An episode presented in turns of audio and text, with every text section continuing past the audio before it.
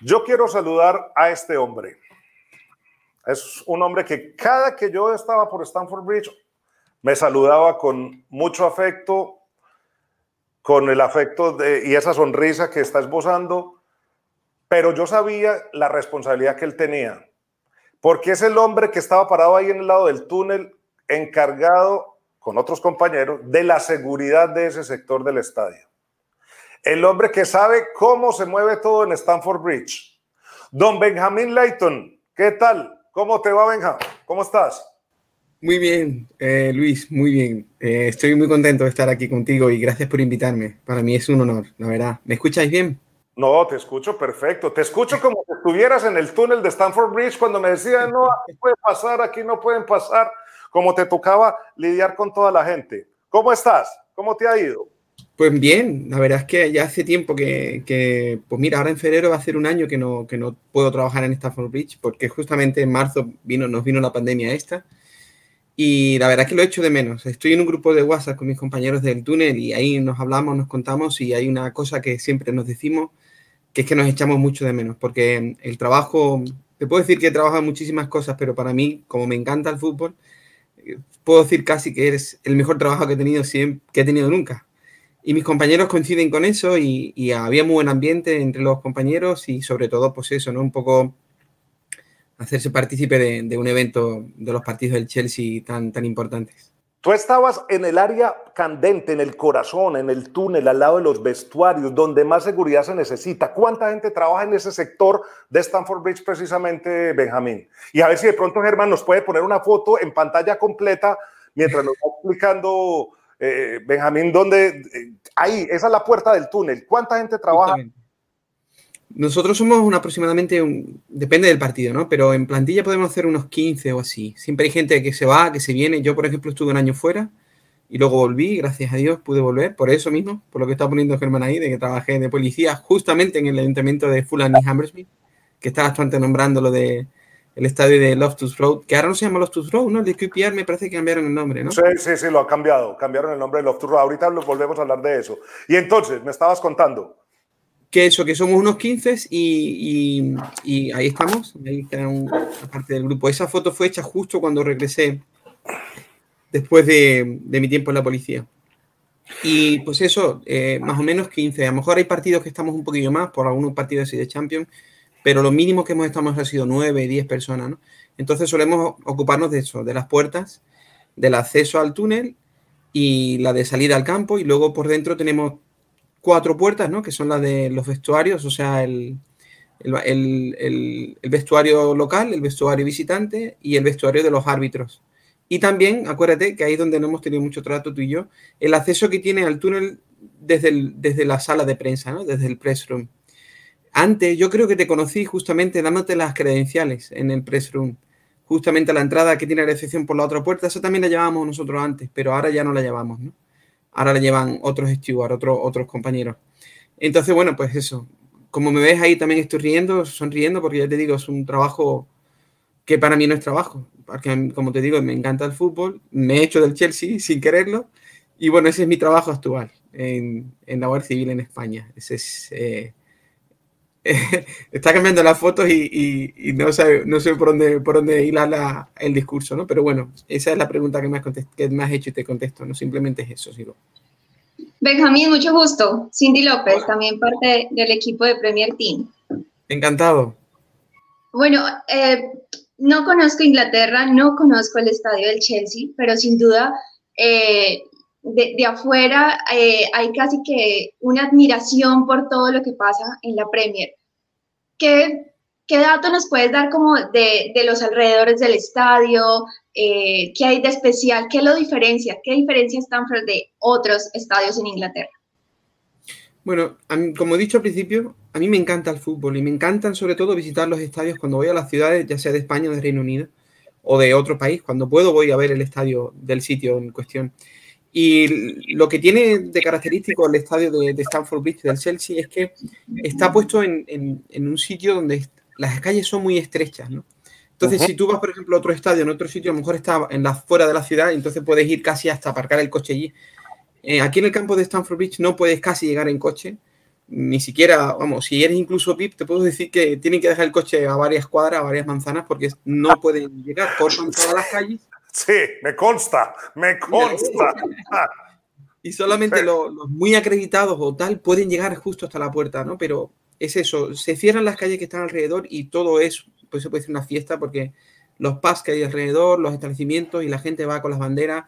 Luego mm, hay una cultura también, yo diría, aunque antes estaba nombrando eh, Luis, la rivalidad entre los equipos, las hay, por supuesto, y hay partidos que hay alta tensión y policía, más policía desplegada, pero también yo creo que aprendieron en Inglaterra, con, después de todo lo que pasó en los 80 y en los 90 y las sanciones que recibieron, de que se tienen que llevar bien y de que tienen que disfrutar del espectáculo, ¿no? O sea, yo tengo dos hijas pequeñas y yo me atrevo a llevar a mis hijas al fútbol a ver un Chelsea QPR, un Chelsea Fulham o Chelsea Arsenal, porque sé que no les va a pasar nada, ¿no?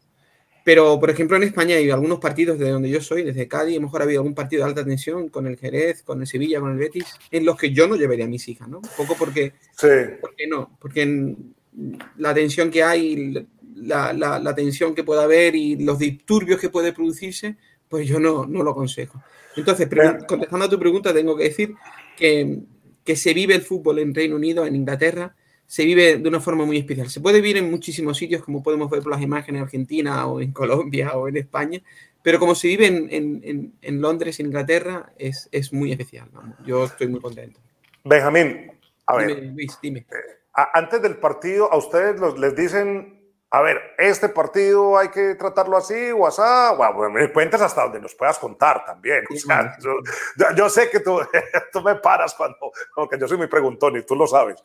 a ustedes antes del partido les dicen, bueno, este partido es de alta tensión, aquí hay que estar muy cuidadoso que se vayan a agarrar los jugadores después del partido o no, ¿cómo, cómo, cómo, cómo, eh, eh, cómo ensayan el partido? ¿Cómo lo planifican? siempre una reunión, antes de cada partido tenemos una reunión que en inglés se llama briefing, ¿no? que es un término que utilizamos también en, en, en la española, ¿no? Tenemos una reunión y nos explican pues, eso que tú estás diciendo, ¿no? Y, y, pues este partido va a ser así, es de categoría A, B o C, dependiendo de, de, de la competición y del, y del, rival que viene, ¿no? Y es muy curioso porque aparte del primer equipo, nosotros también hemos sido, o sea, hemos estado en los eventos de partidos de, las mujeres o de los mm, sub-21, sub-23 o sub-18, ¿no? Y en todos los partidos siempre hacemos nuestro briefing, nuestra reunión y nos van contando qué es, qué es lo que esperamos que vaya a pasar, ¿no? Con la información que ellos tienen y, y, bueno, y, con la experiencia anterior. Y ya nos designan a una puerta o a otra, a una función o a otra, ¿no? Son muy interesantes esas reuniones también, yo estoy muy contento. Y, es por jerarquía, o sea, Benjamín va para el túnel o no, todos los puestos son de igual concentración o hay gente más experimentada ya solamente focalizados en el túnel, porque ahí es donde yo te he visto siempre. Lo es que rotemos todos a todas las puertas, porque eh, no es un primer trabajo que se dice, ¿no? No es un trabajo que tú digas, eh, yo vivo de este trabajo. La gente suele hacer otras mm. cosas y viene a, trabajar a, como hecho al, al, Chelsea o al campo de Wembley, al resto, como segunda actividad, como segundo trabajo. Entonces, claro, hay muchos días que la, que la gente no puede venir y, y, entonces lo que, procura, lo que se procura es eso, que la gente vaya rotando a todas las puertas o todas las funciones para que todo el mundo sepa, sepa qué es lo que tiene que hacer si falta alguno, ¿no? Pero sí es cierto que estamos un poquillo más especializados algunos que otros, ¿no? Yo último año, por ejemplo, estuve más en la entrada, el acceso a la entrada, por eso nos veíamos poco. Pero, por ejemplo, estuve también dos, tres años dándote a ti la credencial, si te Claro, sí, claro, me acuerdo. Y después nos saludamos ahí en el túnel y nos tocó toda la época de Mourinho también. Y, eso iba. ¿Cuál partido has dicho tú? Uy, esto se salió de control porque nos tocó, por ejemplo, yo me acuerdo de un Chelsea-Tottenham, yo no sé si tú estabas en ese partido, que se agarraron con Pochettino, que le tocó entrar y calmar los jugadores, un 2 a 2. Tú estabas en ese partido. O sea, ¿cuál, cuál, mi pregunta es, ¿cuál partido tú has dicho este está ha habido, ha habido algunos, ha habido algunos. Hay, uno, hay una rivalidad que no se conoce, pero que sí que la he visto en varios partidos, que es con el West Brom. Eh, el West Brom, no te puedo decir mismo que entrenadores ha tenido, no recuerdo ahora mismo así pero sí recuerdo un central sueco o danés que tenía así el pilito largo, que se, se estaba en todas las broncas y ahí nos tocó intervenir.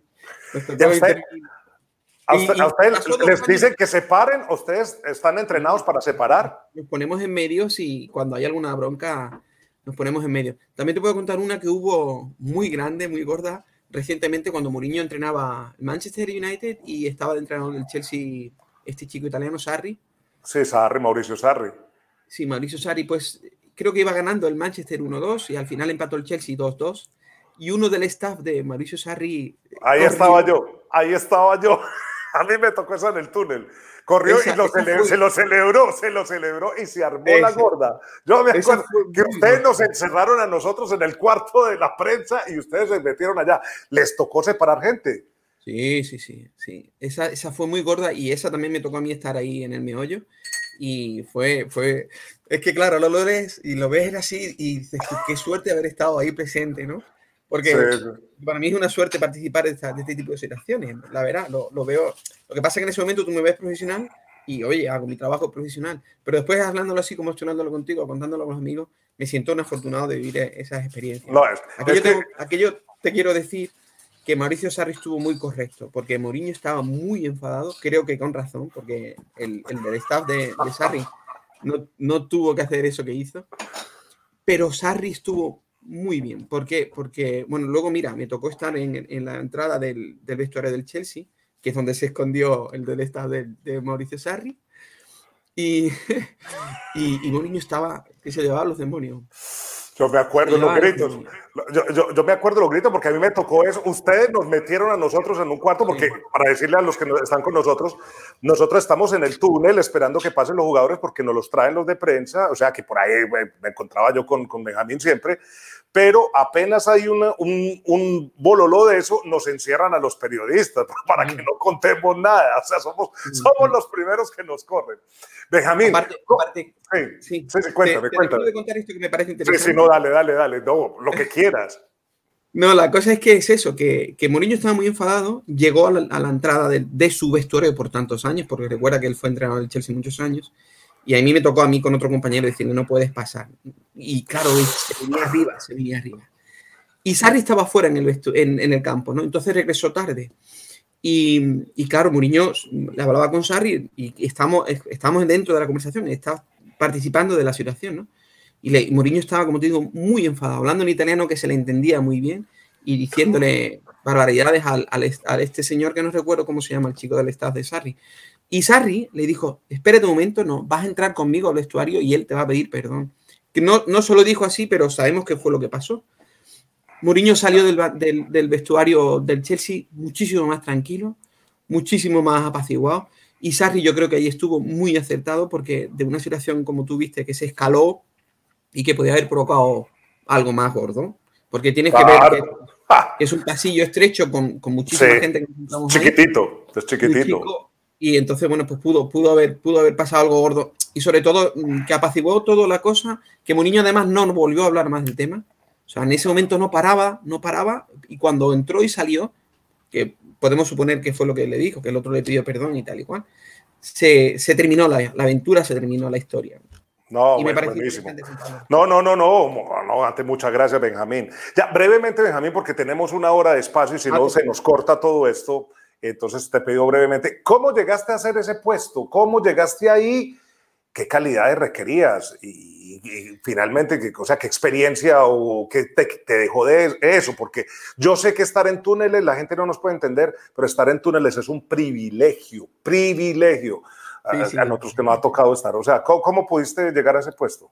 Bueno, para trabajar como steward, como seguridad en, el Chelsea, en Wembley, en cualquier otro estadio, no normal para hacer un trabajo como este es como todos, solicitar un, por mediación de entrevista, bueno, de lo que es un procedimiento normal de una selección, ¿no? De sol, solicitar, que como dirían aplicar, eh, echando el CV, el currículum vitae, y ellos te examinan, te miran y luego te forman, que es lo mejor. Entonces, así fue como entré, a través de un, de un, compatriota tuyo al que quiero muchísimo y que saludo ahora desde aquí, Mauricio, Mauricio Carrillo Restrepo, ¿cómo te llamas? Eh, ese era el primo, el primo. Un barranquillero muy buena gente, al que quiero mucho, y él le trabajaba de steward en el Chelsea, él estaba en el stand, él no estaba en el túnel, él estaba donde yo empecé con él, en, en la grada, ¿no? De los que se ponen de espalda al partido con el pecho. Ah, sí, sí. Ahí estuvo un par de años. Y la cosa es que siempre en el, en el estadio hay movimiento de un sitio a otro y bueno, pues yo vi, como estaba trabajando cerca del túnel, me ofrecí a trabajar en el túnel y, y, ellos estaban cambiando, ¿no? La verdad es que estoy muy contento en ese sitio y bueno, como te digo, luego volví, o sea, luego me tuve que salir y, y volver fue fácil porque como ya tenían mis años de experiencia, pues me llamaron de nuevo y ya está. Y bueno, pero te puedo decir que, por ejemplo, para entrar en Wembley o entrar en otro sitio, es como un trabajo normal. Se van convocando plazas o si no se convocan, tú echa el currículum, dice que estás interesado y ellos te entrevistan y si, si crees que das el perfil, entra. Estás un tiempo de periodo de prueba y si no, pues te marchas. Entonces no necesitas saber ni karate, ni lucha libre, ni nada de eso. sirve, sirve.